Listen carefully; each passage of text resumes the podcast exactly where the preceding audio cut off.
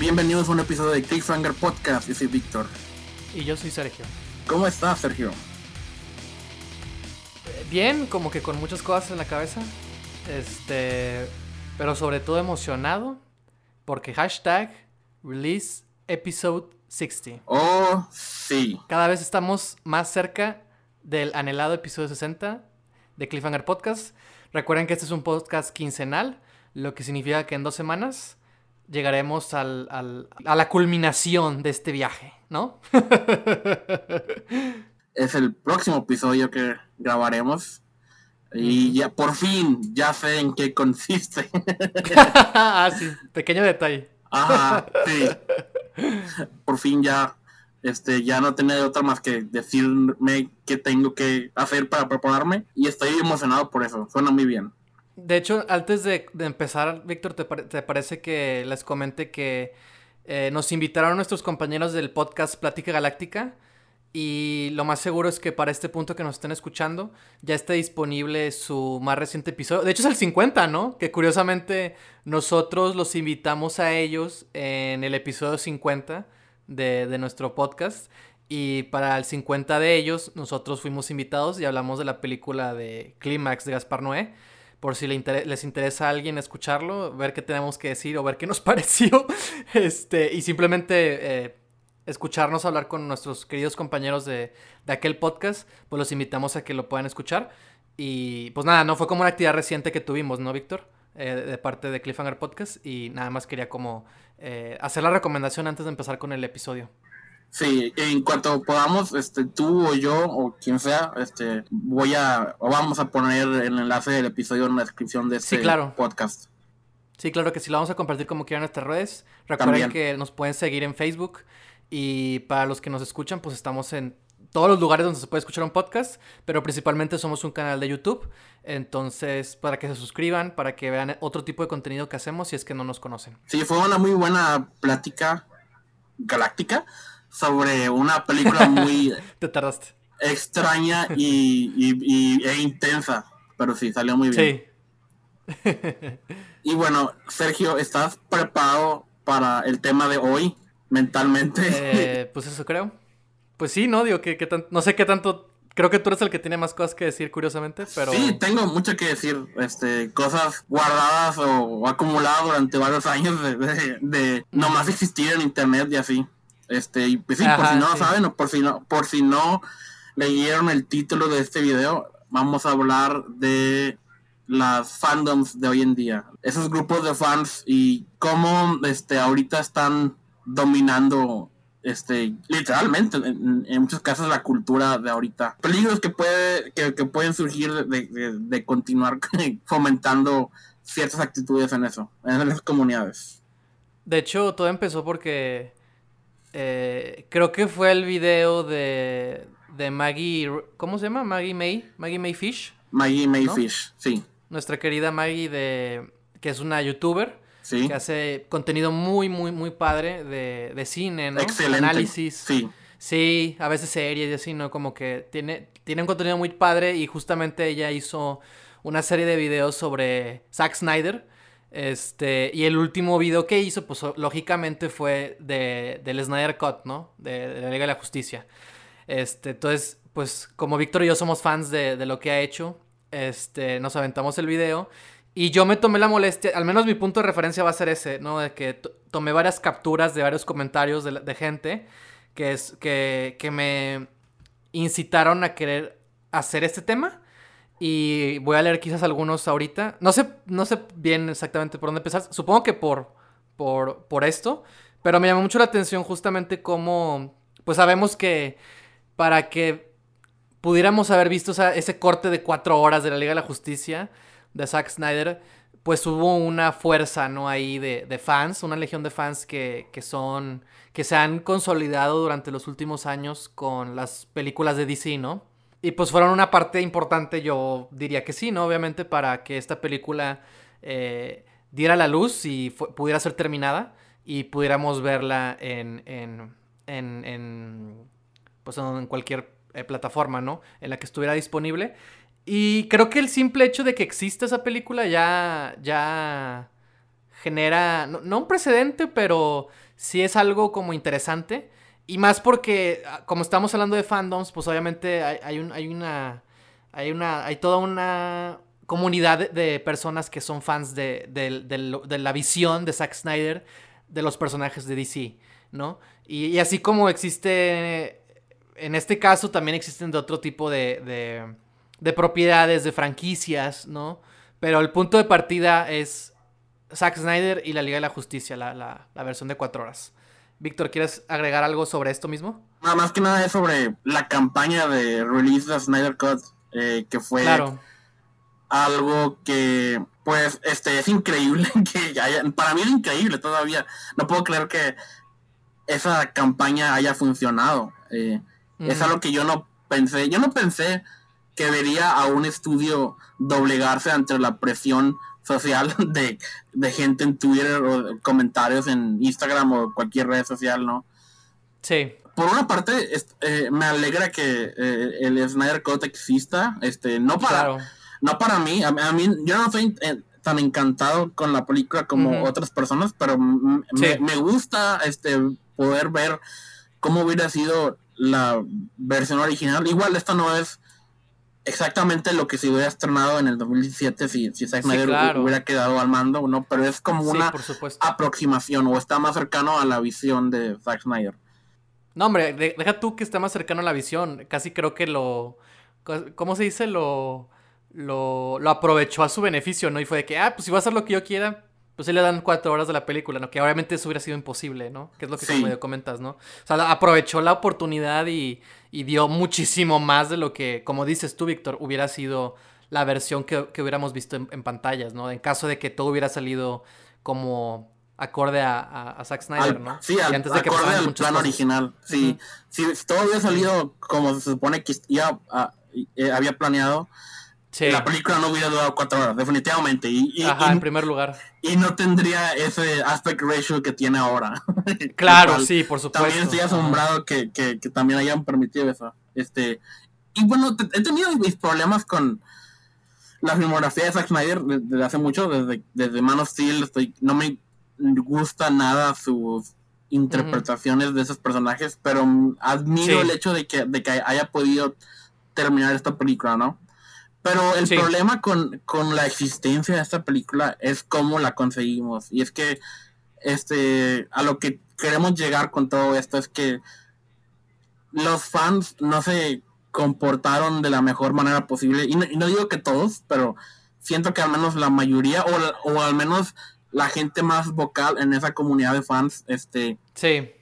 Eh, hicieron cosas muy tóxicas para conseguir lo que querían. No, y también cosas muy buenas, ¿no? Este, tengo la, siento la necesidad de, mencionar que también hicieron campañas contra el suicidio y cosas así que, son muy admirables.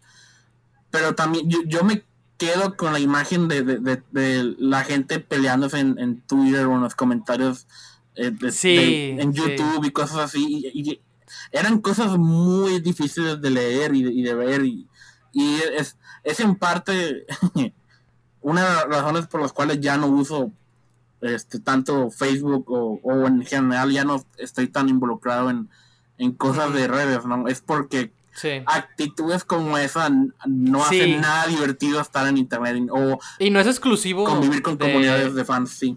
Y no es exclusivo de, de, las películas de, de Zack Snyder, ¿no? o sea, en general es como un fenómeno que estamos viviendo muy fuerte hoy en día. Que es lo que siempre hemos dicho, ¿no? También en el podcast, ¿no? Como que el mundo está muy polarizado, muy dividido. Sí. Ahorita es muy fácil lanzar tu opinión. Y eso no significa que por dar una opinión estás en lo correcto. Ni también que importe si te equivocas, ¿no? O sea, también ahorita muchos son como jueces, ¿no? Y, y, si, y si escribiste algo mal te toman como, como que estás mal tú, ¿no? Como que eres un tonto, ¿no? Y es como que, ay, o sea, somos personas y... Y no sé, como que, como que creo que también la cultura de, esta, de esta sociedad vivimos en una sociedad. Este, hay que hacer un, hay un contador, ¿no? De que cuántas veces decimos la palabra sociedad en el ah, podcast. creo que lo voy a tener que hacer, sí. si acaban de escuchar un, este. un ting, yo lo puse, así que vamos a hacer eso. este, Pero sí, no, como que eh, creo que últimamente la, cultura de, nuestro mundo eh, te exige, ¿no? Te obliga a que, dinos qué piensas, ¿no? Eh, consume, ¿no? Este pues sí, no es lo que, es lo que eh, te obligan a, estar como muy activo, ¿no? Y a, crear como una especie de diálogo que no creo que es un diálogo, sino simplemente es como exprésate. Y es un exprésate sin tapujos, ¿no? Pero en realidad ahí lo que entra el problema es que mucha gente como que también se siente superior y se cree la gran cosa y se pelean y todos quieren estar... Nadie quiere estar equivocado, ¿no? Nadie quiere reconocer que, que se equivocó o yo qué sé, ¿no? Entonces, o sea, es una actitud que no solo no queremos como reducirlo, limitarlo nomás a, a, este fandom, por eso estamos hablando como que de, de que es algo que, está pasando como que en general. Y Víctor, te quería hacer una pregunta, hablando todavía del, del Snyder Cut, y es, ¿por, qué, ¿por qué crees, o por qué, sí, por qué para ti es sorprendente que tengamos el Snyder Cut? ¿Por qué, por qué dices que no creerías que un estudio cedería a a, los anhelos de una comunidad muy vocal. Porque me da mucha curiosidad, nada más como que, podamos hablar un poquito también de esa parte, ¿no? Eh, por dos razones, principalmente, este, yo no pensé, yo pensé cuando empezó todo el movimiento de release the Snyder Cut, no pensé que iba a durar tanto o que iba a tener sí, la claro, fuerza claro. que tuvo. Esa es, la, esa es una razón. Sí. Este, la otra razón es que este al estrenar la versión original de la Liga de Justicia este y la Josh Whedon. Sí no no no bueno o sea la, visión original quise decir la visión de Zack Snyder que ah, originalmente iba a ser estrenada antes de que pasara lo que pasó en esa producción. Al ah, estrenarla esa versión original que nunca vimos hasta ahora y descubrir lo que todos a lo mejor sospechábamos, que es que es una mejor película. Creo que eh, yo creo que yo, yo creí que no iba a hacer Warner Bros. tal cosa porque los haría quedar mal, ¿no? Los haría quedar de que ah, ahora todo el mundo puede comprobar que la cagamos al, al no esperar a Zack Snyder o que termine su película o, al, o, al, reemplazarlo tan pronto o a conformarnos o, o, aprobar la versión que sí se estrenó. Sí, sí, ahorita ya tenemos con qué compararla, ¿no? Y, y obviamente pues no le no queda, no le beneficia, ¿no? El corte que salió hace unos años. Sí, medio sí y no. O sea, el estudio como que queda, o sea, de que, ah, qué bueno que la, estrenaron, ¿no? Pero también no, ah, qué estúpido fueron hace cuatro años que, no la estrenaron, ¿no?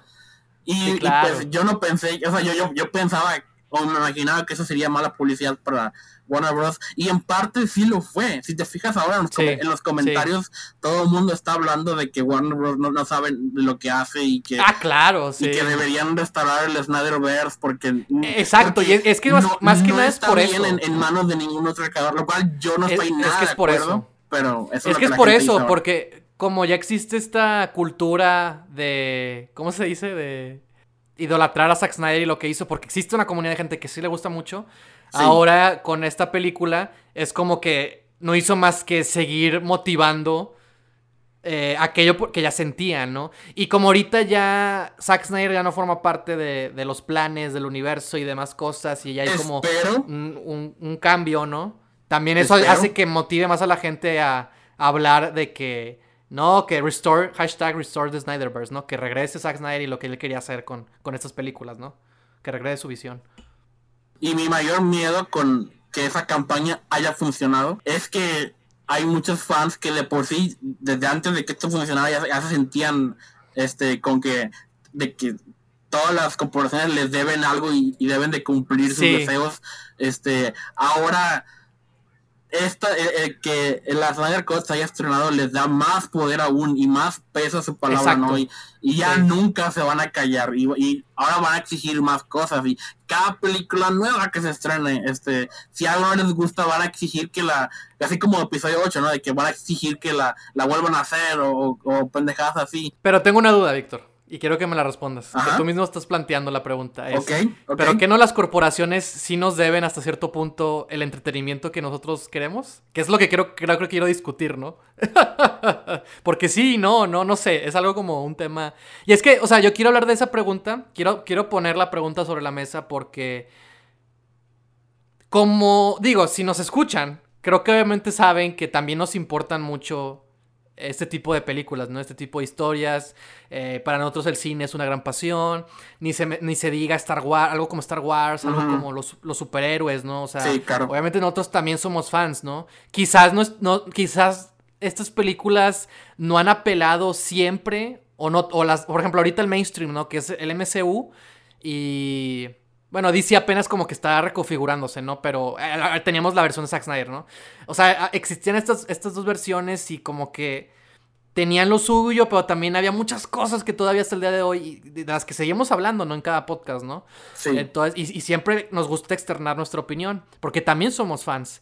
Y porque, así como nos encantó a nosotros el episodio 8 de Star Wars, eh, The Last Jedi, también nos disgustó bastante el episodio 9. Y también sabemos todo, todo el caos y todo, todas las... O sea, ya, ya también... También es otro tema, ¿no? Que ya todos sabemos ya, es más fácil saber cómo están, cómo van sucediendo ciertas cosas, ¿no? En producción y así, en donde a veces parece que no, saben lo que están haciendo. Y, te, y tú dices de que cómo es posible, ¿no? Porque como nosotros hemos crecido, consumimos, leemos los cómics, las novelas, los libros, los videojuegos, o sea, como somos fans, nosotros también.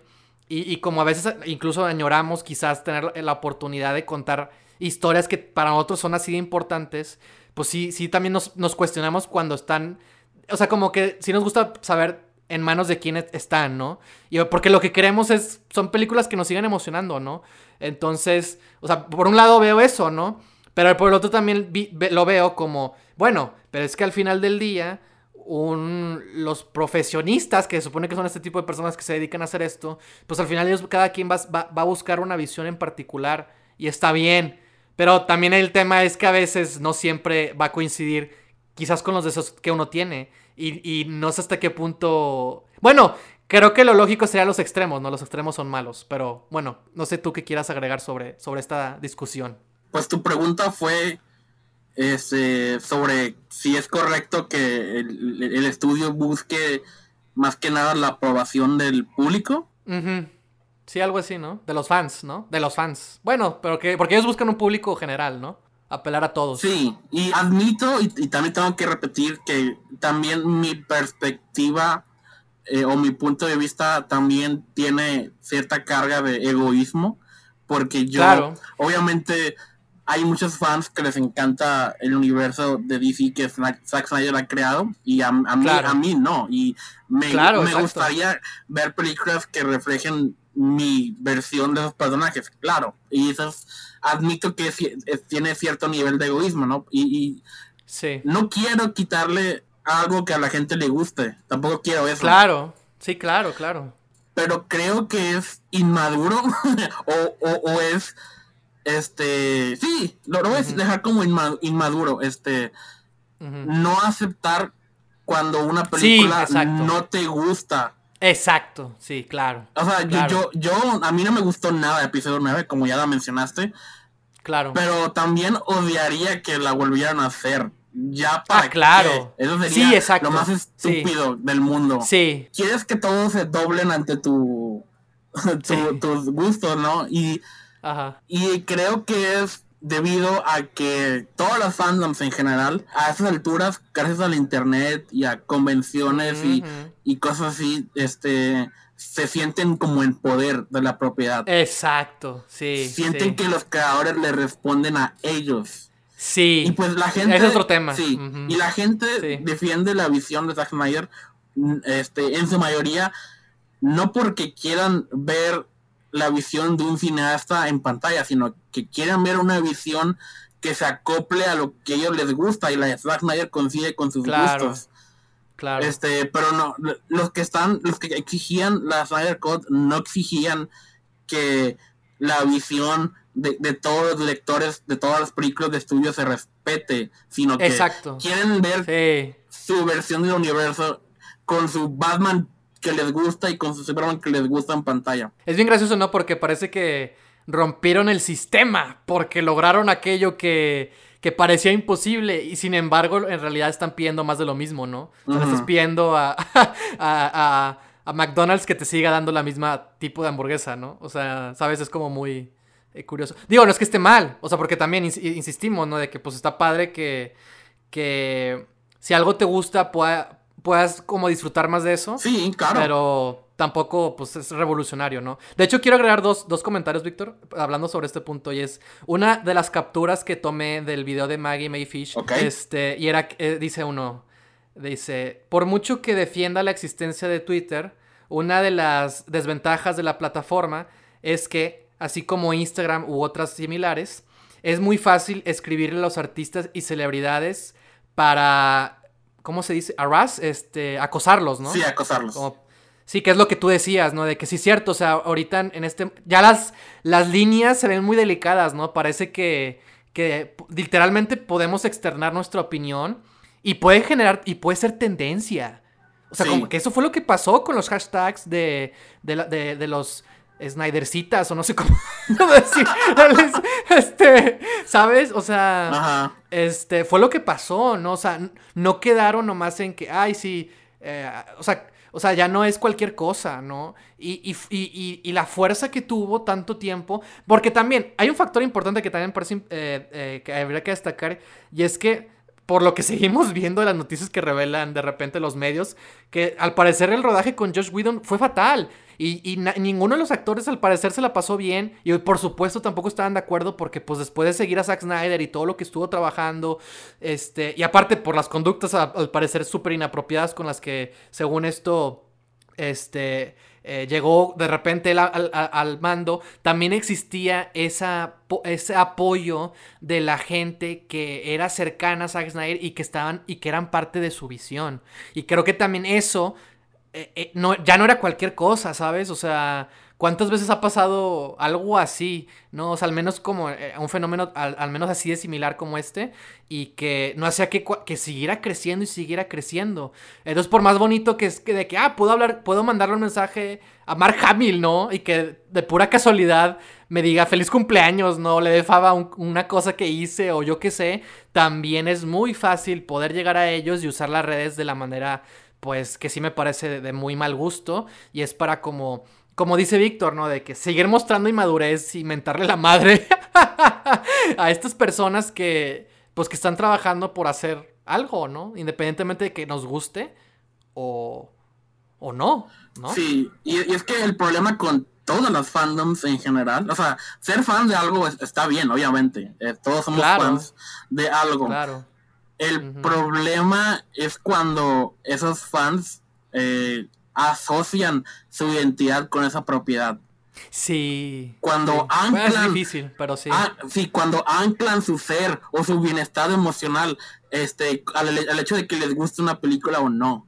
Y, eh, o, videojuego o cómic o lo que sea. Eh, y eso no es no es correcto, no, no, es nada recomendable y, este es muy peligroso para esa persona o personas, ¿no? De que dependen su felicidad de que les guste un producto. a, mí me encanta Star Wars, pero no estoy deprimido o no me voy a suicidar porque no me gustó episodio 9. sí, claro, sí, o sea. Y, es por pues eso, ese, es el peligro, ¿no? De que la obsesión y, el, y el, el sentirse en control, ¿no? No sé si viste el trailer de, de Space Jam 2. No, no lo vi. Es básicamente un Ready Player One con Looney Tunes.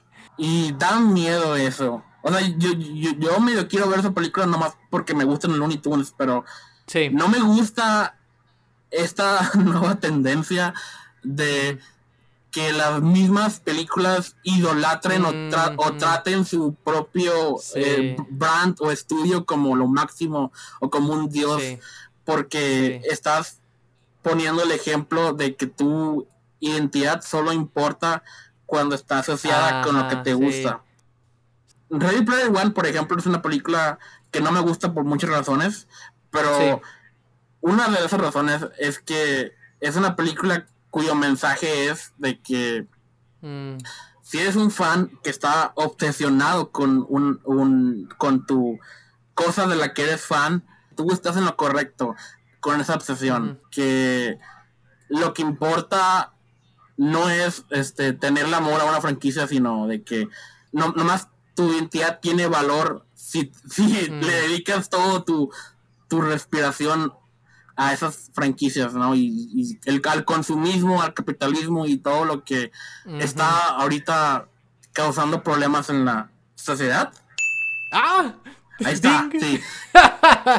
si se te va uno, Víctor, ¿eh? No, no, nunca. Hashtag, Víctor. Cancelen a Víctor. este, no, quiero agregar tres puntos. El otro comentario que iba a hacer hace un momento era que me da risa porque ayer estaba viendo, ya sabes, ¿no? Ahorita, ahorita ya sabes también Zack Snyder, que sabe que tiene una comunidad de fans y todos también se deja caer, ¿no? Sí. Entonces, este, no, sí, y quería hacer esto, y en realidad aquello, y luego esto, ¿no? Y todos, oh, Dios mío, todo esto prueba que es genial. Este... no, no, sé qué, no sé qué, no sé qué estaban analizando, ¿no? De, de, sus planes y no sé qué fue lo que dijo. Y me da mucha risa porque, porque ponían de que, pues que obviamente eh, los ejecutivos de Warner pues no, no tienen planeado continuar eh, nada, ¿no? De lo que tenía Zack Snyder en mente.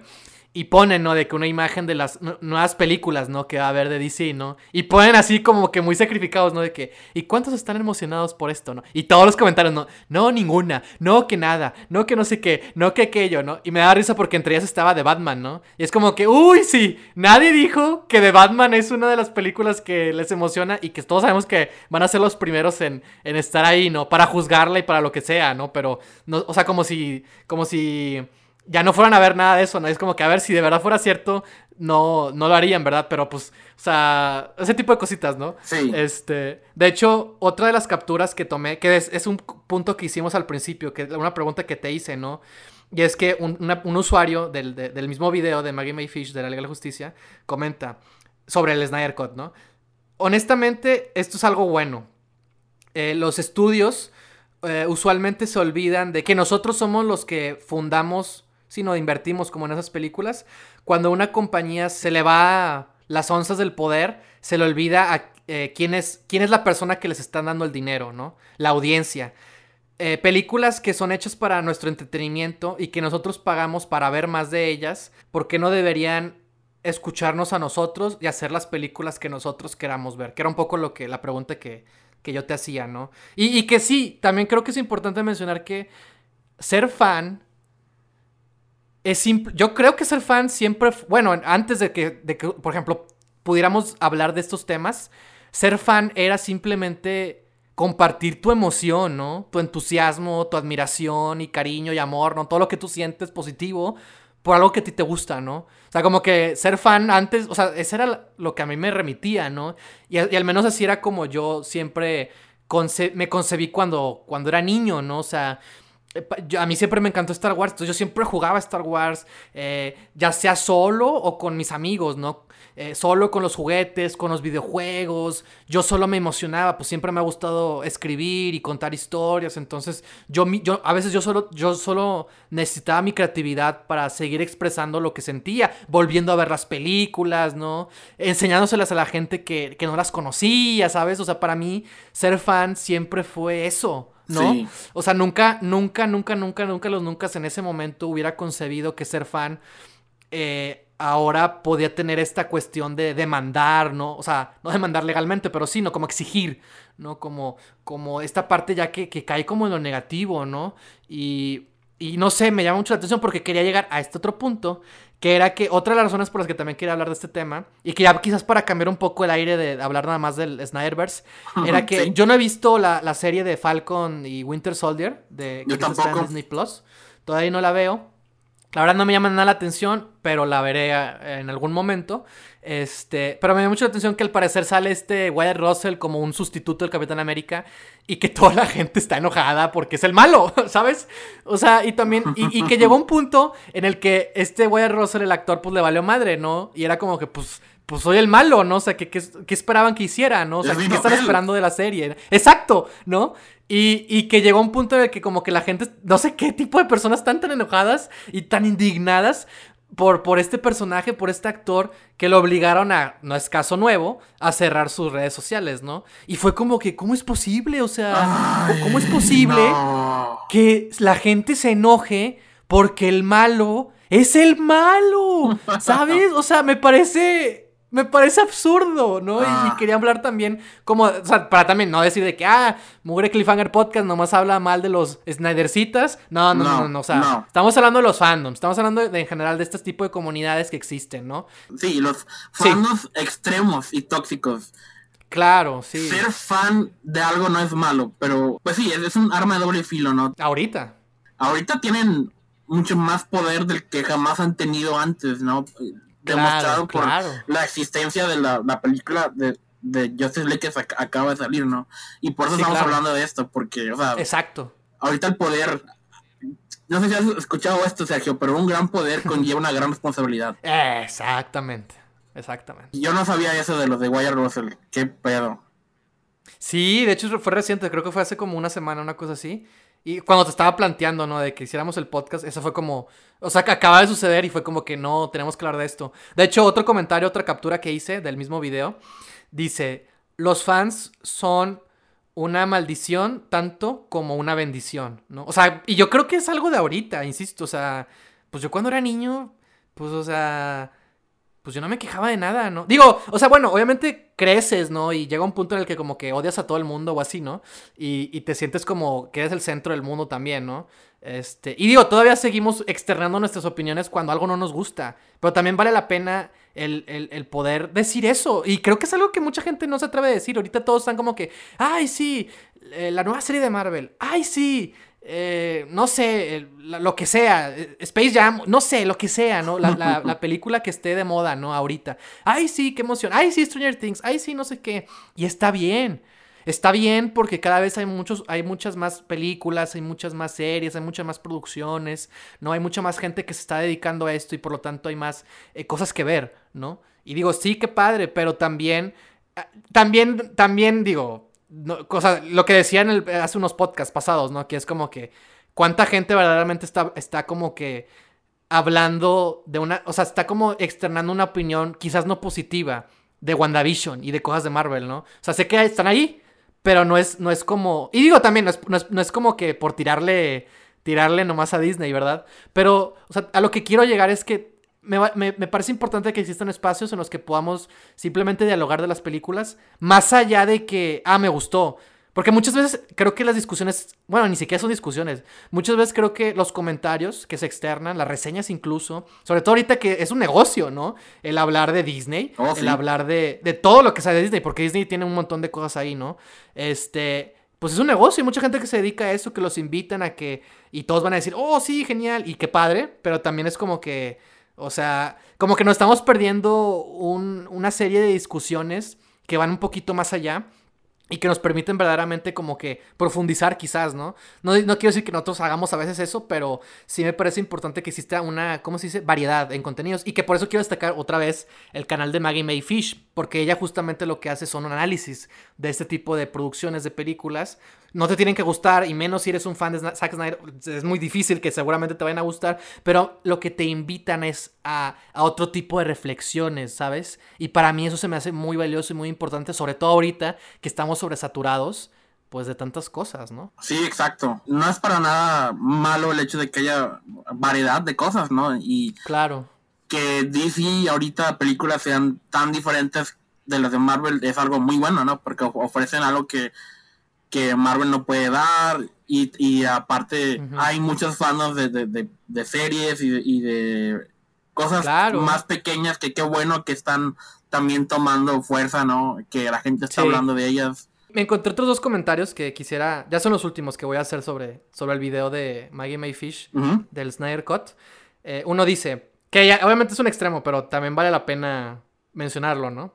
Y dice, en algún punto, en el futuro, las películas van a ser en base a votos en línea. La gente va a elegir el género, el director, el escritor e incluso el elenco. Y algunos eh, serán eh, elegidos para poder atender a, los, a las primeras funciones, ¿no? a, los early screenings. E incluso van a poder elegir el final. O será algo así como un choose your adventure, ¿no? Elige tu propia aventura, ¿no? Tipo de películas, ¿no? Sí. Y, eso se comentará como el mainstream, dice, como una escena en un episodio de, de, Futurama, ¿no? Menciona eso, ¿no? Y luego el otro que quiero hablar es un comentario un poquito más largo y dice, concuerdo que los fans siempre han sido así, pero sí creo que la dinámica ha cambiado. Cuando yo me entré a un fandom siendo niño, se sentía como algo muy underground, ¿no? Como algo muy pequeño, algo muy chiquito, ¿no? Muy selectivo. No eras el promedio, ¿no? O sea, e, e, existía muy poquita gente y de hecho dice, eh, creo que había muy poquitos fandoms más allá de los trickies, ¿no? De fans de Star Trek. Sí. Este, y dice, incluso los fans siempre han tenido esa tendencia de, exigir eh, por ciertas eh, historias o cambios en, los creadores, pero en ese momento, porque en pero en ese momento los creadores eran tratados como figuras más allá, más grandes que la vida, ¿no? Como figuras que, que alguno pudiera soñar para tener su atención, este, y muchos creadores y actores eh, se sentían muy distanciados de estos fans, ¿no? Por lo mismo. Y, muy pocas veces podían coincidir con ellos en, convenciones, ¿no? En ese tipo de espacios. Sin embargo, ahora cualquiera puede ponerse en contacto con creadores y actores, ¿no? En cualquier momento. Y parece que por lo mismo los fandoms se han, vuelto mucho más exigentes. No solo piden por eh, cortes del director, sino que también están pidiendo, lo que comentábamos, ¿no? Que reescriban eh, algunas eh, historias, que recasten personajes, que rehagan eh, vestuarios, etcétera, ¿no? Sí. No creo que lo que los fans pidan sea algo nuevo. Pero sí siento que hemos llegado a un grado de nitpicking, ¿no? De que por cualquier cosa te quejas, ¿no? Sí. Y de entitlement, ¿no? De que te crees superior. Y que está, que está aumentando, sobre todo en, en una cultura que lo que pide que, es, que, que existen también otro tipo de contenidos que no hemos mencionado en YouTube o podcast de gente que se dedica a destruir películas, ¿no? Por lo que ellos consideran que, que son cosas incorrectas, ¿no? Por ejemplo, pienso en... ¿Cómo se llama ese muerto canal? Everything Wrong, ¿no? Algo así, ¿no? Este, ah, sí, Sins, ¿no? Cinema Sins. Ah, sí, que, o sea, ah, sí, los primeros videos estaba divertido, era algo diferente, pero ya que, que, verdaderamente creo que siguen, ¿no? Haciendo ah, eso ya también es como... Que sí, pero ya hacen más daño que bien. Exacto, exacto. Han cambiado la cultura para mal. exacto. Y, es justo a lo que se refiere, ¿no? Que existe ahorita ese tipo de cultura. Y dice, la pregunta no es si los fans van a empezar a hacer este tipo de campañas, sino que si los estudios de cine estarán más dispuestos a escuchar las quejas eh, y, lanzar este tipo de cortes de directores, ¿no? Porque también ya está lo del. que el Suicide Squad, el Ayer Scott. también eso como medio ahí, cosa ahí, ¿no? Y no sé, me pareció como muy, padre ese comentario, ¿no? Sí, sí. Estoy muy de acuerdo con varias cosas que dice. Y sí, no, no, no creo que el Ayer Scott vaya a cambiar tanto mi opinión sobre la película. Este. Sí, claro. Y ahorita ya vamos a tener una probablemente mejor película de, Suicide Squad. Ah, la, por supuesto. La nueva, entonces tampoco, tampoco estoy añorando por Sí, exacto. no, hay necesidad. Pero sí, estarás de acuerdo conmigo de que el, oh, el, cine es un arte, ¿no? Sí. Y todo arte tiene un autor. Digo, no siempre. No siempre, no siempre, pero sí. Ah, sí, también hay arte comercial y, y eso. Y pues claro, me alegra que haya este una, una un ejército de fans que hayan defendido este claro su punto de vista. A lo mejor no estoy de acuerdo con, con la muchos de ellos, o sí, la manera en la que lo hicieron, ¿no? Pero, este, como, como dije hace rato, este, y, no está mal que esa sea su, razón, ¿no? Pero eh, es más porque la visión que estaban defendiendo se acopla a lo que ellos quieren que el defender una visión en sí.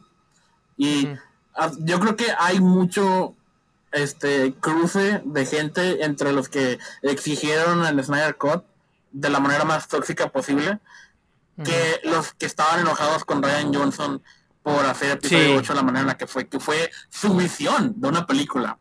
Y, creo que en general deberíamos aprender a respetar más las visiones de los autores, ¿no? Si en verdad queremos que el arte del cine y el arte de, tener una visión de una película que, que, que realices este, en conjunto con todo tu equipo de producción y todo eso.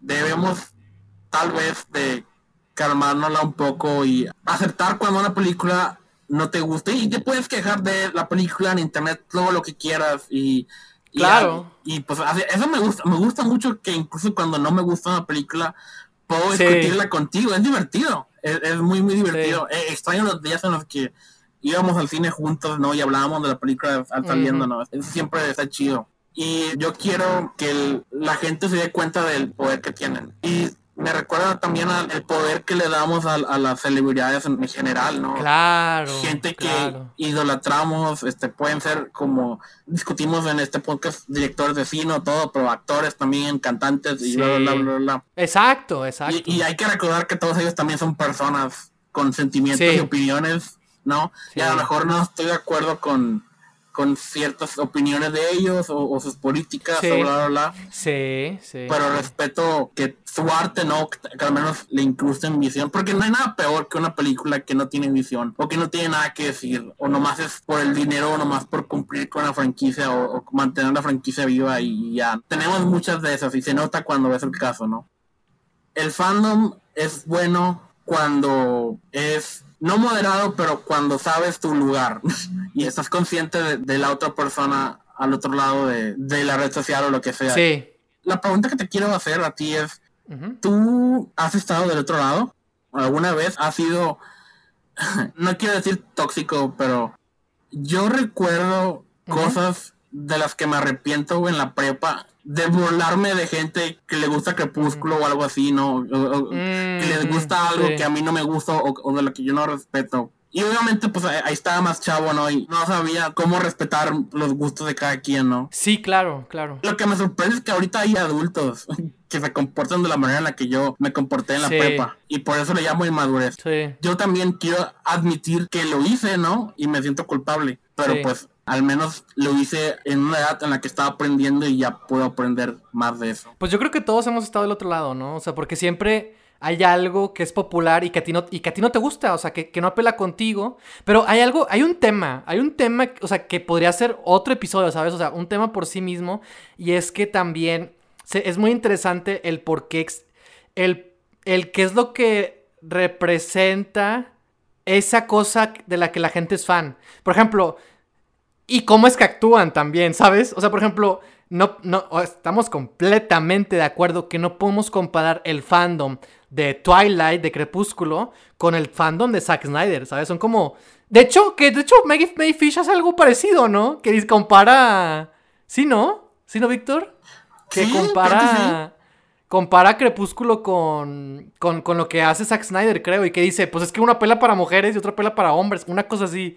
Y es como que eso me llama mucho la atención, ¿sabes? De que eh, el, yo creo que cómo actúan los fans dice mucho de aquello de lo que son fan, ¿sabes? Sí. Entonces siento que es un tema, ¿sabes? Es un tema por sí mismo de que analizar, ¿sabes? De que como que preguntarnos de que qué es lo que han hecho y, y qué es lo que representa aquello que ven, ¿sabes? Porque obviamente, que es algo que creo que que, está un poco... Bueno, no, no, tampoco quiero generalizar, ¿verdad? Pero creo que es un, poco...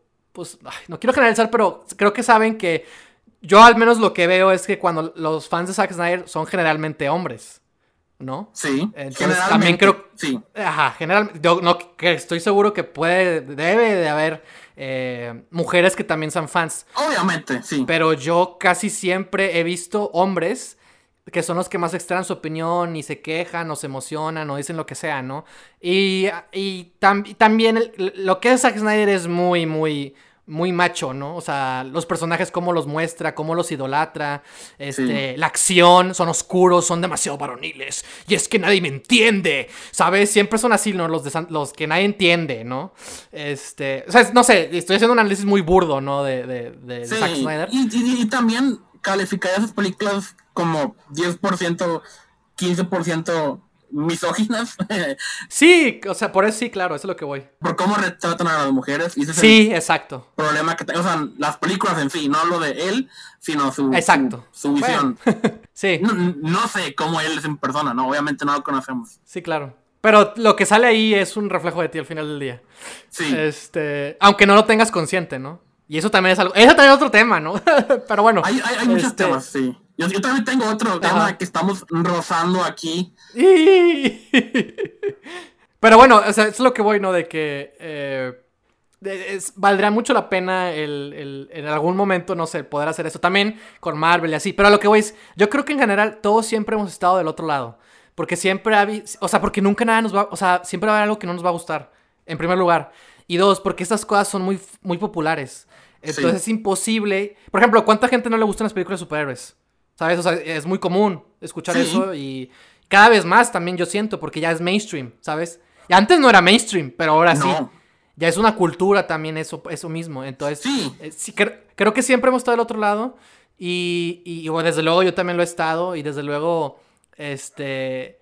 Yo, mi lógica siempre ha sido de que, es que no manches, o sea, a ellos les pagan por hacer esas cosas. O sea, nosotros estamos aquí haciendo esto porque nos gusta, ¿sabes?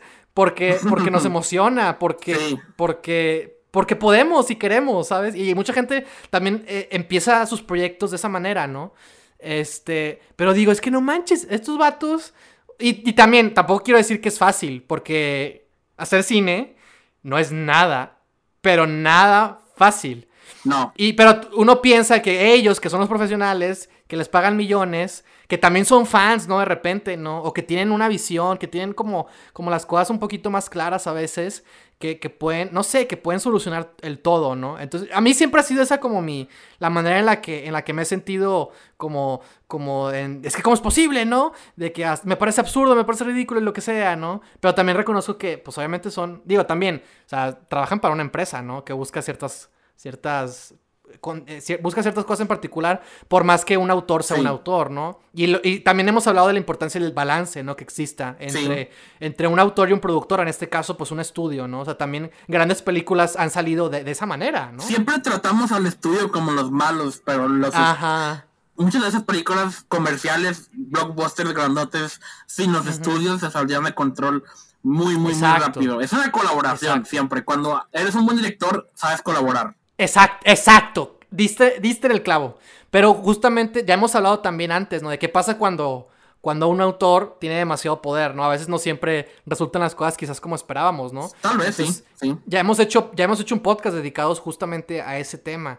Entonces, o sea, eh, claro, yo también he estado del otro lado y y, maldita sea porque hacen tantas malas adaptaciones de Stephen King. ¿Cómo es posible? Pero bueno, ese es otro tema, ese es otro punto. Sí, oh, sí. También quiero decir que ningún fandom es mejor que otro. En todos los, los, fandoms hay gente muy buena que sabe este, amar lo que ama con moderación, Y también hay gente que se pone bien tóxica cuando hay algo que no le gusta, ¿no? Sí, claro. O sea, incluyendo no solo en películas, sino en deportes. En todo. Ajá, exacto, exacto. En la música. Hablando de enojarse por cosas que a la gente le pagan, ¿no? Si, Ajá. Si ves jugadores que, que, que en, en, la tele, ¿no? Jugando o en el estadio, lo que sea, y te encabronas con los que le van al otro equipo. Sí, sí. Y los que están por los que estás peleando nomás están haciendo su trabajo, que es jugar fútbol o, lo, o lo, el deporte que sea. Es, lo mismo, o sea, este, en todas las comunidades hay, hay, hay agentes malos. Quiero agregar nada más para complementar que también, o sea, porque estamos hablando de esto, también la gente dice, ay, son películas, no, no te claves, pues en el fútbol también pasa lo mismo, ¿no? O sea, no, es, no es que es algo exclusivo del cine, como dice Víctor, diste en el clavo, Víctor, dijiste algo súper importante y es, es que estas cosas también importan y también son, o sea, también son importantes para, para la gente, así como es la música, así como lo es el fútbol o el deporte, así como lo puede ser cualquier otra cosa, el cine también entra, y más aún porque pues es un medio colaborativo en el que intervienen muchas disciplinas. Eh, también, es, también está muy romantizado, ¿no? Por Hollywood, ¿no? También tiene como esta cultura de las celebridades, ¿no? Y de, la idolatración y demás. Entonces, o sea, las películas también importan. Y por eso estamos haciendo esto, por eso hablamos de esto, porque, porque también son importantes para nosotros y también vale la pena el poder mencionar, a poder hablar de estos temas. Y ya, nada más quiero agregar eso. Sí, gracias por agregarlo, ¿no? Y sí, pues, esto podríamos sustituir películas por cualquier industria, ¿no? Y, cualquier industria tiene sus fans. No sé qué tan tóxicos son los, los fans de, de, los programas de cocina, pero imagino que debe haber algo. Sí, no, también se ponen intensos, ¿no? Yo creo. Sí, sí, sí. sí. Todo, todo, todo, puede ser llevado al extremo si, si no sabes controlar, ¿no? Cada vez que veo comentarios de cuando la gente habla de que ah, los fans merecemos esto, ¿no? O cuando alguien dice de que a quién le importa esto, ¿no? no o, cosas así. Yo estoy intentando ser más como inclusivo o, más como ser consciente de que no todos tienen la misma opinión que yo.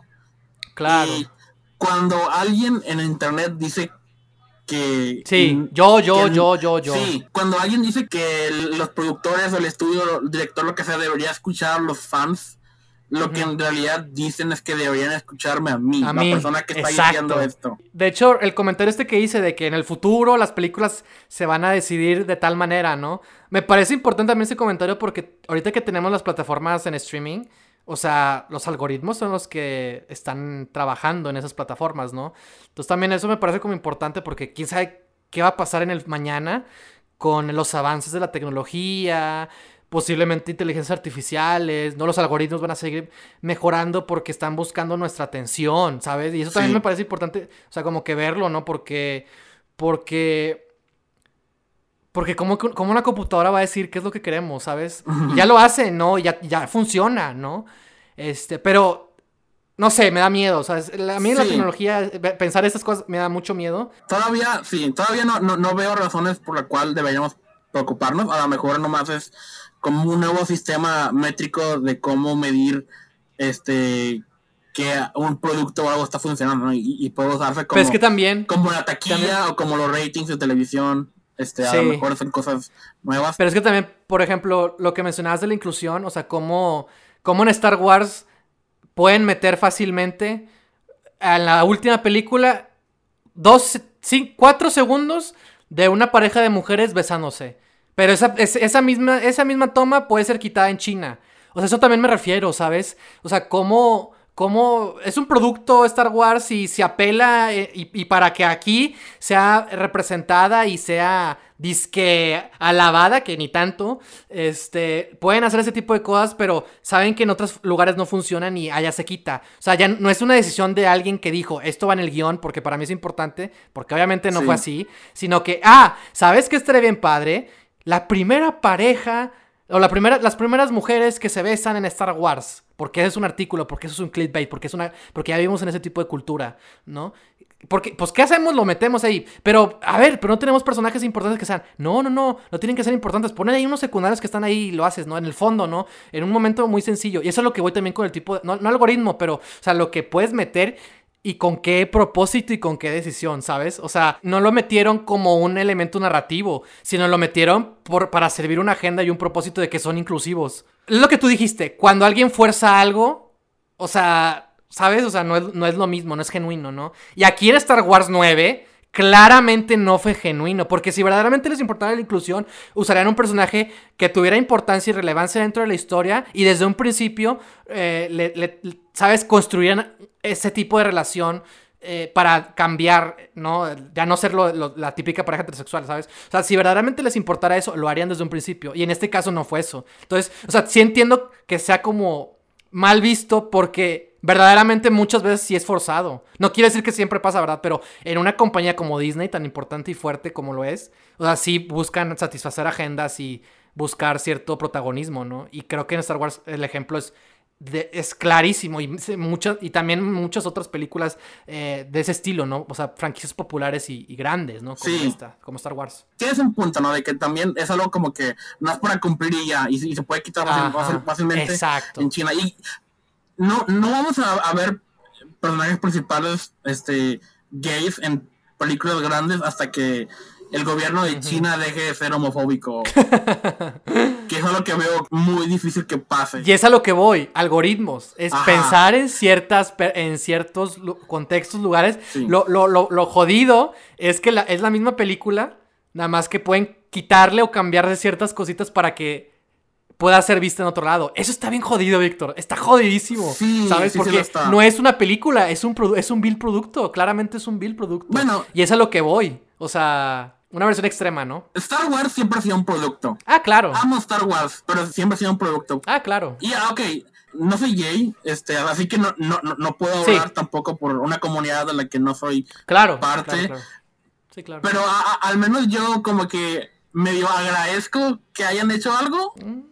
Aunque sea algo así como que súper forzado y a lo mejor no sincero, pero viniendo de Disney, de Disney, es mejor que nada tal vez, pero sí, o sea, veo tu punto, ¿no? Y sí, no creo, no veo un futuro en que las películas dejen de tener director. Ah, claro. De, hecho, hay, ejemplos de películas que, bueno, sí. que no han tenido director y que han salido y se han estrenado, ¿no? Es correcto, sí es lo que iba a decir. No sé si sabes que la de Good Dinosaur. ¿Te encanta esa película? No, no, no la he visto. Ah. Pero este, el director que la empezó es, se fue y, y la película siguió en producción sin un director por año y medio o algo así. Órale. Hasta que por fin llegó otro medio a terminarlo, ¿no? Y, a lo mejor por eso la película salió como salió. Yo no la he visto, así que no, puedo ah, opinar.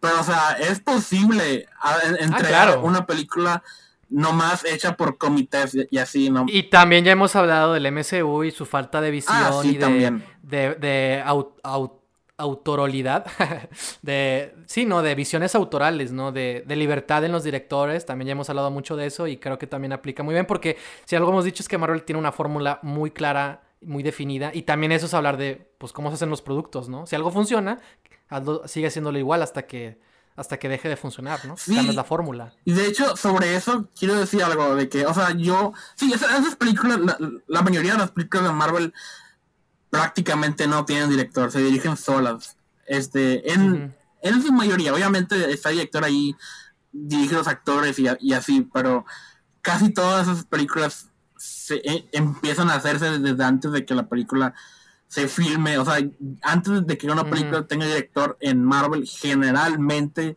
las escenas de acción ya están hechas, porque todo es CGI y ya nomás llega el director. Sí, o sea, eh, me acuerdo que una, la, este, antes de que la película de Black Widow, este, fue, fuera dirigida por la directora que finalmente hizo la película, este, había otra candidata para, para ser la directora de Black Widow. Y, e, ella rechazó la película y contó en una entrevista que la razón por la cual rechazó la película es porque ella quería dirigir las escenas de acción y, Marvel le dijo básicamente que no se preocupe por eso, ya lo tenemos resuelto. Y pues eh, a ella no le gustó eso, a ella le emocionaba hacer una, hacer una película de acción. pues de Black Widow, imagínate, ¿no? ¿Cómo no? Exactamente. ¿Cómo no emocionarte, no? aunque tengo que también decir que no todas las películas de Marvel, al parecer, son así. Este, yo, yo asumía que todas eran así, pero este, por ejemplo, James Gunn hace rato acaba de decir en, en Instagram que él estuvo a cargo de todas las escenas de acción, aunque fueran CGI, y él aprobó todos los storyboards y, todo eso. Entonces, al menos las películas de Guardians este, sí son más como una visión de él, ¿no? Obviamente, en conjunto con los productores de Marvel, no todas son así. Y me atrevería a decir que, por ejemplo, las de Adman son más como lo que nos no nos gusta a nosotros de que de que básicamente se hicieron sin un director y nomás está Peyton Reed a decirle a, los a los actores qué hacer, ¿no? Y ya todo lo demás lo hace el equipo de, de VFX, ¿no? O el equipo de Animatics o, todo eso, ¿no? Que igual a, lo mejor es una forma de trabajar que a lo mejor a alguien le guste y o, no sé, pero pero sí, e, eso es sí, o bueno, definitivamente a él le, encanta eso y, sigue funcionando, así que no lo culpo por no no querer salirse de eso, ¿no? Claro. Pero sí, no creo que lleguemos al apocalipsis que tú temes. Al, menos no durante nuestras vidas, espero. Yo creo que estas tendencias que suenan peligrosas funcionan como una liga y eventualmente como que todo es elástico, ¿no? Y todo vuelve a su estado original de vez en cuando. Son ciclos, ¿no? Y a lo mejor los algoritmos van a hacer otro sistema de medición para saber qué películas un estudio está interesado en hacer y, no, y a lo mejor eso es... Es que es eso también, es que es a lo que vamos también. Sí, a lo mejor eso es, es, malo, pero también siempre vamos a, a tener el cine, el autor, ¿no? Obviamente en un mundo ideal los blockbusters serían como los blockbusters que tú y yo añoramos de los 90s o 80s en las que eran del director, ¿no? El director las hizo con su visión, ¿no? Estoy pensando en, Duro de Matar y así que es... Duro de Matar es la, la, película más, más tierna de todas, así es como depredador, ¿no? Y cosas así. Y poco a poco estamos perdiendo esos blockbusters, pero no creo que esté totalmente perdido. Ya veremos. Ya veremos, ya veremos. Ah, espero no tener que comerme esas palabras. Ya veremos porque el MCU está yendo hacia una... Lleva 10 años más de, más de, de Que, que una fórmula funciona. Y no son los únicos que, que van como con ese camino. Eh, digo, es algo difícil, pero... Eh, digo, obviamente yo no quiero que pase eso, pero también hay precedentes. Estamos viviendo una época de precedentes, entonces también no, hay, no creo que tampoco hay que este, dejar así, ah, sí, no va a pasar nada, ¿no? Creo que hay que, hay que estar al pendiente, nada más, ¿no? Este... Todavía tenemos a Ryan Coogler ahí. Claro. Y pues al menos él va a hacer algo. este. Esperemos. Hizo su, su película, la Black Panther, ¿no? Y se nota que es una película de él. Y, espero que vuelva a pasar. Curiosamente, Ryan Coogler también es el es productor de Space Jam 2. Así que. vaya, vaya. No, no sé qué pensar de eso. ah, Space Jam 2. Esto es, todo lo que yo temo que el cine se convierta. Y también porque agregaron otra vez al, gigante de hierro. sale también ahí. ¿Has visto el gigante de hierro? Sí, claro. ¿Recuerda de qué se trata? De un, de un robot destructor que no quiere ser destructor. y lo seguimos metiendo en escenas de acción en la que matan un chingo de gente. Eso, eso va en contra de todo lo que la película del gigante de hierro propone. Pues es que es lo, pues es lo que va, es lo que estamos yendo, ¿no? O sea, es lo que estamos hablando, ¿no? Es la explotación pura de símbolos e iconos sin, sin tener una noción de respeto por su esencia y lo que representaban en un principio. Todos los que se emocionaron con ver Gigante de Hierro en Ray Player One no entendieron la película Gigante de Hierro. Nomás les gusta que vean algo que reconocen en el cine. Yay. Sí, claro. Sí, pues es que. Pues Pero bueno, este Víctor, pues ya para cerrar, no sé si quieras agregar algo más. todo con moderación. Es lo que supongo que se puede resumir todo pues esto. Sí, claro. Tenemos el poder, ¿no? De exigirlo al estudio. Eh, espero que Warner Bros. no ceda con. O sea, que yo creo que lo peor que puede pasar ahorita, este, cedan y, sigan haciendo lo que los fans dicen. O sea, yo, creo que a lo mejor con Justice League fue una excepción porque la película ya estaba básicamente filmada y, y, no vas a ver que terminar. O sea, costó 70 millones terminar la película, ¿no? Claro, no fue barato, pero al menos sí. lo, de los actores. Pero les ha ido muy bien, o sea, seguramente, o sea, no, no es cualquier cosa, ¿no? Ajá, pero o sea, yo creo que eso es mucho más fácil de estrenar que una secuela ahora de la, de la película. Exacto. Espero que no pase por una razón egoísta, que es que no quiero que hagan que sigan haciendo a, a Superman malo. Pero sí, otra razón menos egoísta es que e, esto sí estamos como medio encaminados a un precedente peligroso de, de, que los fans controlen las películas que hagan. Y a lo mejor eso suena bien por algunos, pero yo no puedo dejar de pensar en, en los peligros que eso implica. Y bueno. sí. No, y es que creo que como dijimos, ¿no? De que sabemos que muchas veces vemos a los estudios como los malos.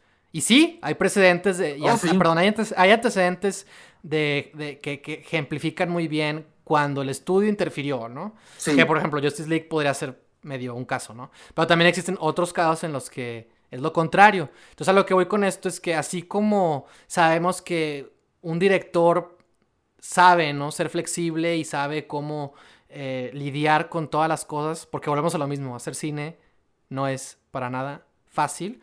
¿No? Este, creo que ser fan aplica lo mismo, ¿no? Y es como que tenemos que encontrar un punto de equilibrio, un punto medio en el que no hay que... Como, pues que sí, dices un punto muy importante de que parece, parece ya inmadurez, ¿no?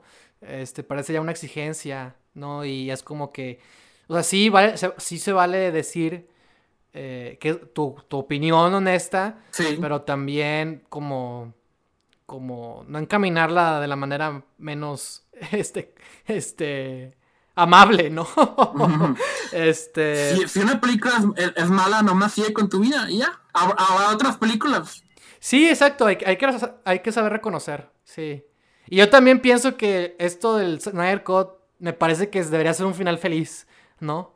Para toda esta eh, aventura. Espero que lo sea. Pues, quién sabe, pero pues los fans no lo ven así.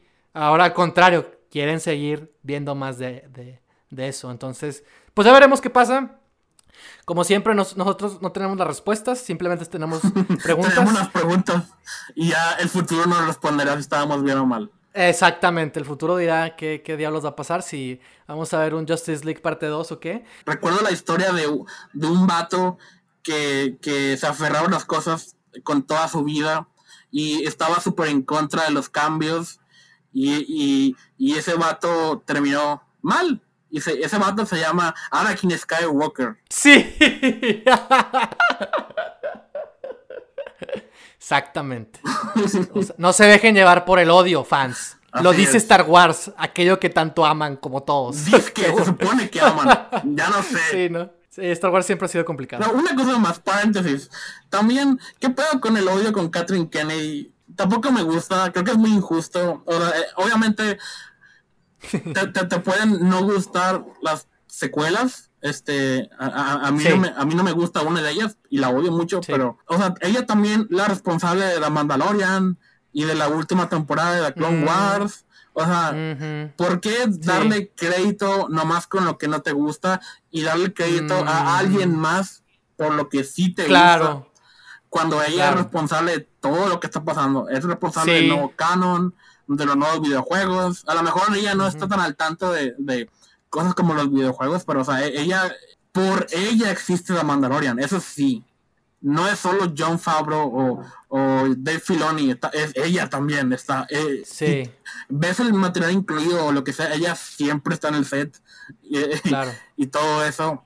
Ya sé que ella canceló The Clone Wars cuando Disney adquirió eh, Star Wars, pero también ella fue la que la que tuvo la idea de revivirlo y, dejar que termine el show ah, por su cuenta, ¿no? Y, todo eso también se me hace muy injusto que todo lo, que no les gusta de Star Wars en este momento culpen a ella cuando también es responsable de, todo lo bueno de Star Wars. Bueno, que a lo mejor a mí no me encanta la Mandalorian. De lo que a otra gente le gusta, sí, sencillo. No, y de hecho, qué bueno que lo mencionas. O sea, eh, creo que es importante también eh, que, lo hayas mencionado. Dicho iba a decir otra cosa, pero ya se me fue sobre esto mismo. ¿Qué era, qué era, qué era? A ver, ahorita sale, ahorita sale. Mmm que muchos fans de Star Wars son misóginos, que no les gustan los asiáticos También. O, protagonistas mujeres. Ah, no, que pues ella representa al ejecutivo, ¿no? El ejecutivo que toma malas decisiones. Ah, ya me acordé, ya me acordé, ya me acordé lo que iba a comentar. Era que eh, tampoco glorifiquen a George Lucas. O sea, él vendió Star Wars.